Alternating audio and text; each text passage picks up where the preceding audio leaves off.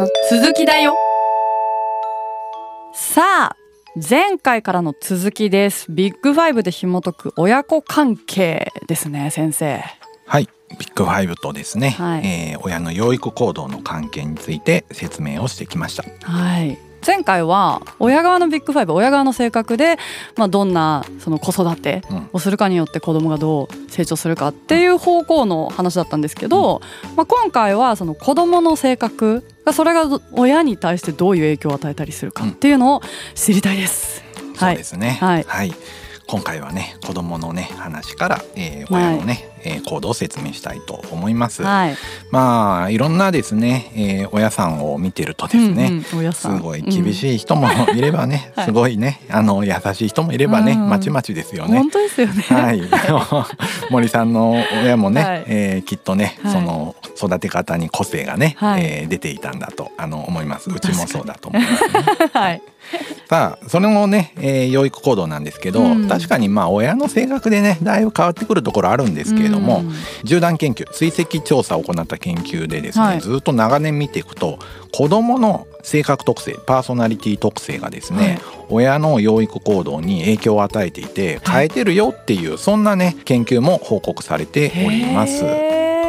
子供側のね、うん。性格がうん、親に影響を与えちゃってるんですね。そういうことですね。まあ子供がもう生まれつきこういう性格だから、うん親は本当はこうしたいんだけれども、うん変えざるを得ない態度をね変える必要があるというようなねことがあるわけですよね。なるほど。ということでまあそのですね子供のパーソナリティが親の養育行動を変えちゃうっていう話なんですがはい。子供の特性によってはパーソナリティによっては、親がかなり統制を高くせざるを得ないというか、高くなっちゃうことが、えーあるんですね。はい。どういう子供だと 親が統制が高くなっちゃうと思いますか？しつけが厳しくなると思いますか？ぐずる、だだこねる、おわがまま言う、お言うこと聞かない、はい暴れる。とか。大体正解ですね今はいのビッグファイブで言うと何になるかってことですよねえ？まずね最後の暴れるの部分これはどういう子供でしょうかね暴れる？暴れるえ、外交そうですね性高い？ああ、子供があそうなんだ。そうなるほどなるほど。めっちゃ動き回るような子とかですねそっかそっか。活動的でですね常に目を離せないみたいな。そうそうそうそうそうそう,、うんうんうんもう本当に目が離せなくって、うん。気がついたらあんなところにいる。こんなところにいるみたいになるとどうしてもねそのしつけがねあのうん厳しくなって統制的に、うん。えーなってしまうっていうことになりますね。はい。あとはあの子供が勤勉性が低いルールが少し守れないとそれを守らせようとしてうん。親はどうしても統制が強くなっていってしまうということになります。だから、えー、もともとは優しくて協調性が高い親なんだけれども、子育てをしていくうちにどんどんどんどん、えー統制が強くなっていってしまうというわけですね。そっかうん確かにそういう人いますよね。うん、最初はそうなんですけどね。それってまだ小さい頃のあの話ですよね子供が。そうです。はいはいはい。うんもう手がかかる時期というか。そうですそうですはいはいはい。なるほどね。まああと兄弟喧嘩が多いとうん親はどうしても口調が厳しくなっていく。確かに。お兄ちゃんが古いでしょ。そうそうそう。返しなさいおもちゃみたいなそういうことです。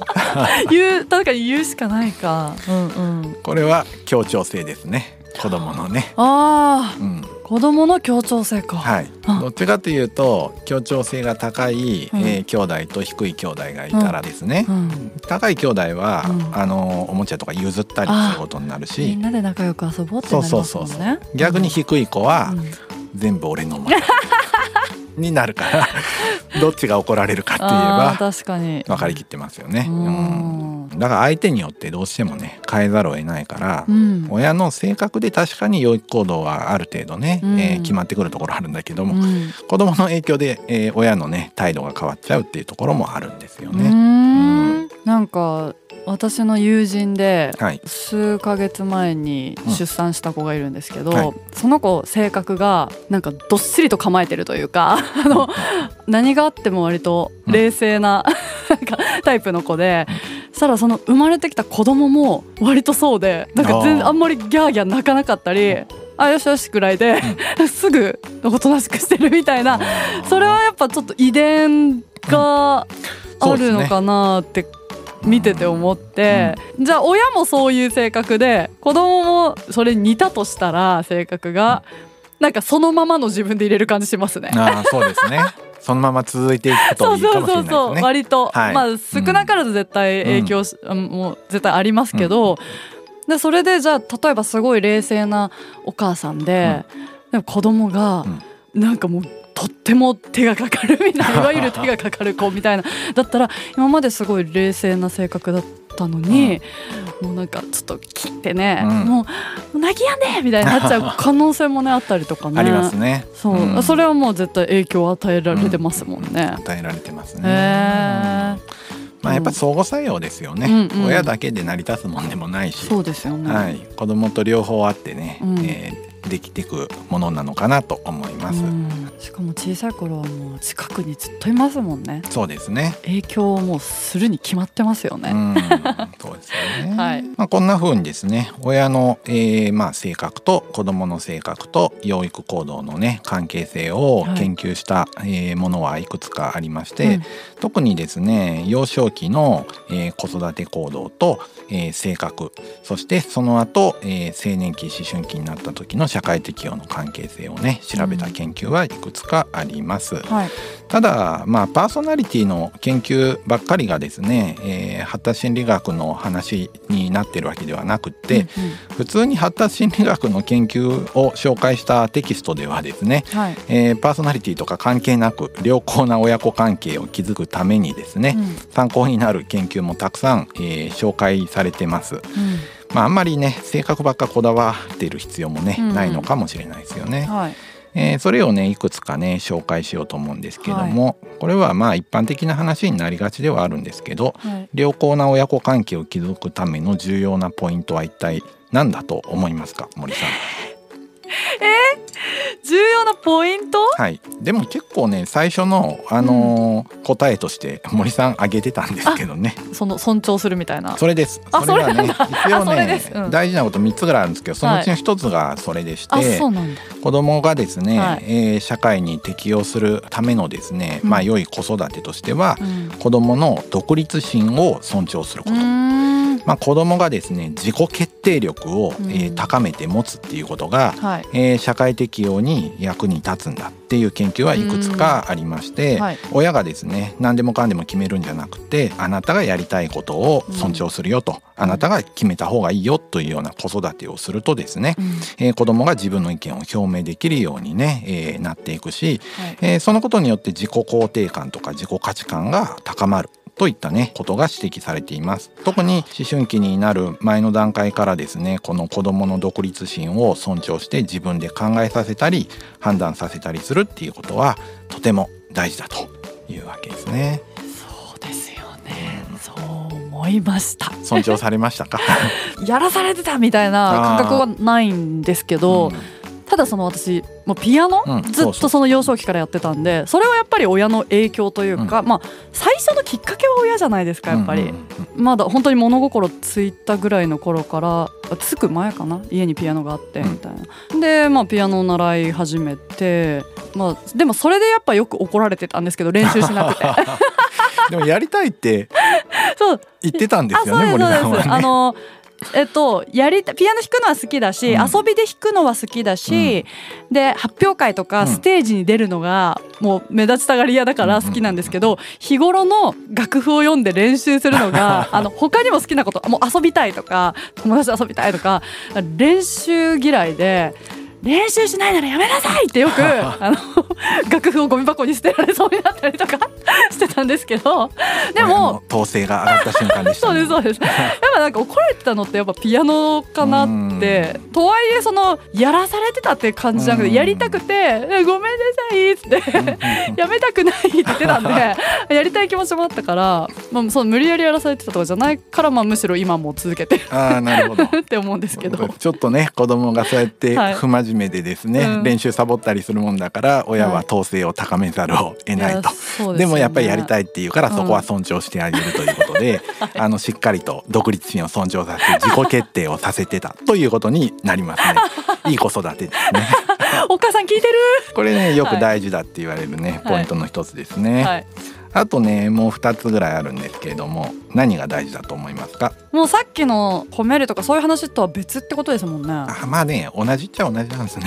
あんまり変わんないですね。そうなん一応含まれてる感じがしますね。えーだから褒めるとか、はい。うん感情表現を相手に伝えるみたいな。そうですね、うん。さっきまあちょっと話したことと重なっちゃうんですけれども、はい。やはりあの子どもの自己肯定感を高めるためには、うん。親の愛情の表現や、うん。あとは感謝とか、うんうん。他者を認める気持ち子どもを認める気持ちを示すということがまあ大事だよというふうに言われております。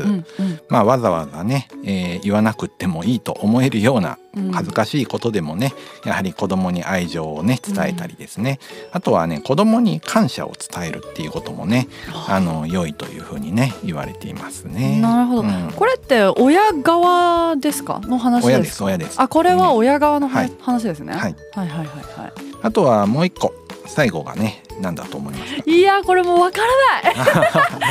え何？適度な統制ですね、えーあ統制の部分なんですけれども。やっぱりそれも必要ってことですね。統制の中で大事なことは、はい。えールールを規律をですね、うん。えーしっかりと設けて明示すること、えーそしてですね一貫性のあるルールをですね、えー子供にですね、えー示して、えーそれを守るように促すことがあ、ー。えー子供の自制心とかセルフコントロール能力を高めることにつながるよっていうふうにね言われてます。なるほど。だからむやみやたらに怒鳴るとか叱る怒るじゃなくてちゃんとそのルールこうだからダメなんだよとか、こういう時はこうするんだよって、うん。あのそれを提示してあげることが大事っていうことなんですすかね。ね。この時にね一貫性のあるっていうのがねうん大事だっていうふうにねあー言われててですね。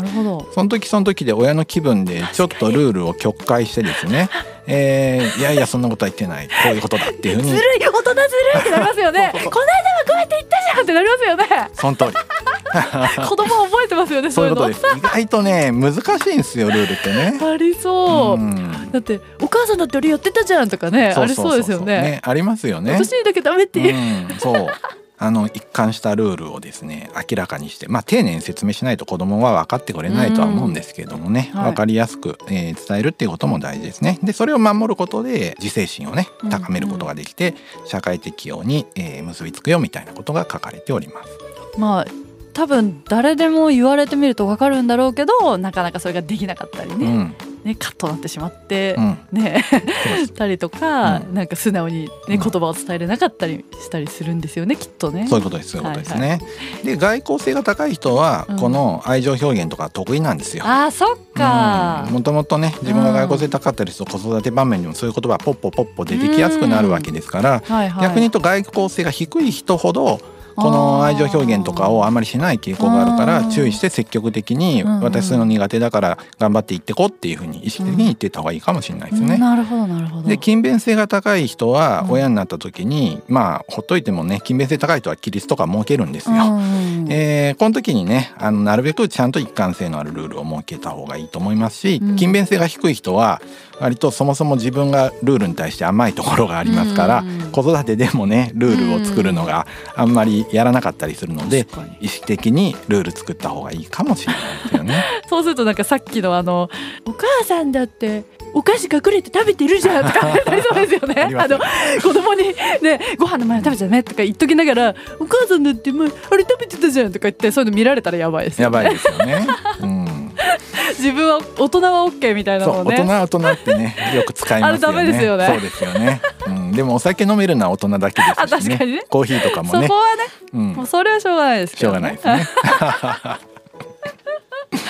はい。ということで、まあはいこの辺りの話が、えー良好な親子関係を築いて子どもが、えー社会的に適応するための重要な、えー要素だっていうふうに言われております。はい。うん、へえ。でもこの良好な親子関係の今出てきた話、これもだから親側の話なんですね。そうですね。まあ基本やっぱりね親の方がねうんあの大事じゃないですどか。うしてもそうなっちゃう。うんねうんうんまあ子供にあの変わりなさいじゃなくてやっぱ親がねしっかり育てないといけないから、うん発達心理学でもあのこういう子育てっていうふうにね、うんあの親の、えー好ましい養育の研究が行われていますね。確かに親がちゃんと例えば愛情表現とかはい。言葉にしてたら、うん。子供も自然とそうそうなりそうというか、うん。帰ってきそうというか。だから、なんか子供側もじゃあ親に対して「ありがとう」とか、そのやっぱりそういう言葉って大事じゃないですか、うん。近い人に、うん、感謝の気持ちとか。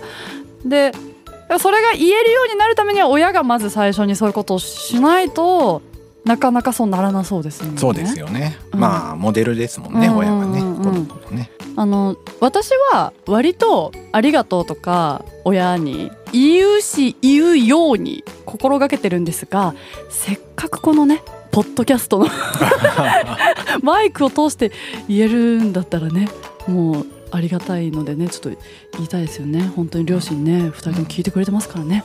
お父さんお母さん本当にいつもありがとうございます。おかげさまで私は生き生きとおしゃべりできてます。これからも聞いてくださいね。ということでビッグファイブで紐解く親子関係というテーマでお送りしました。ビッグフはい今日のまとめとしては影響があるビッグファイブの因子が協調性高い。人がうん。子育てにおいて統制もしつけもするし、うん。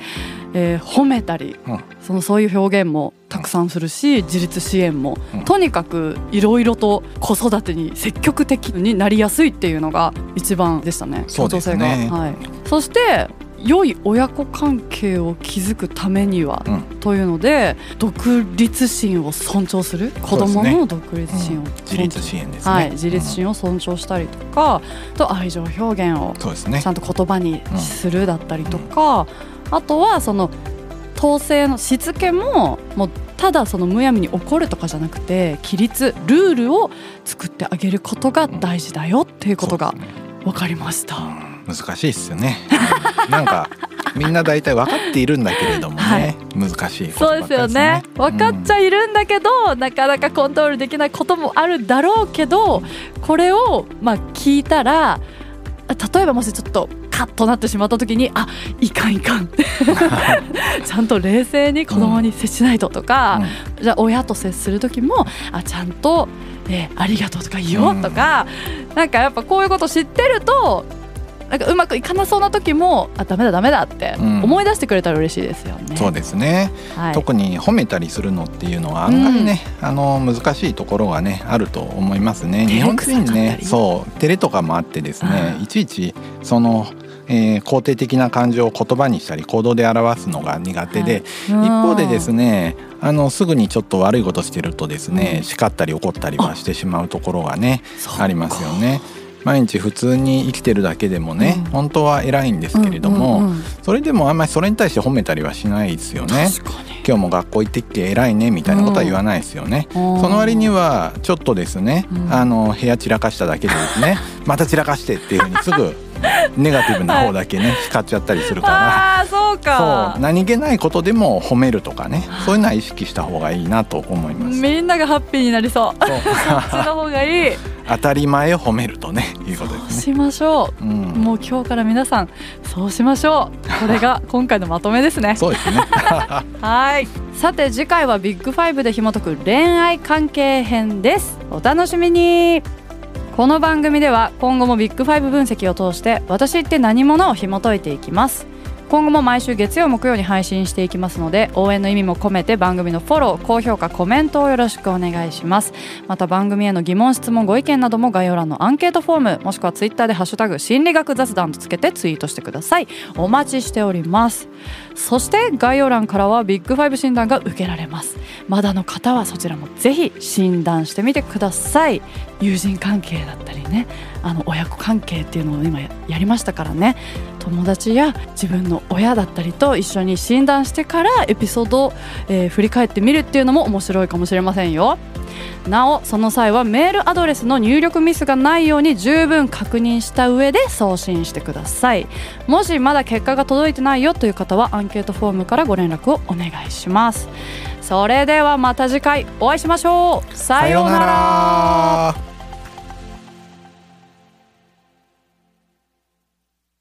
ビッグファイブ私って何者？心理学雑談では月額500円でサポーターを募集しています。サポーターになっていただいた方には番組オリジナルステッカーをお送りして月1回の収録の一部を見学してもらいながら質問にも答えていこうと思います詳しくはこのエピソードの概要欄からチェックしてください。あなたもこの番組の輪に入りませんか？たくさんのご参加お待ちしています。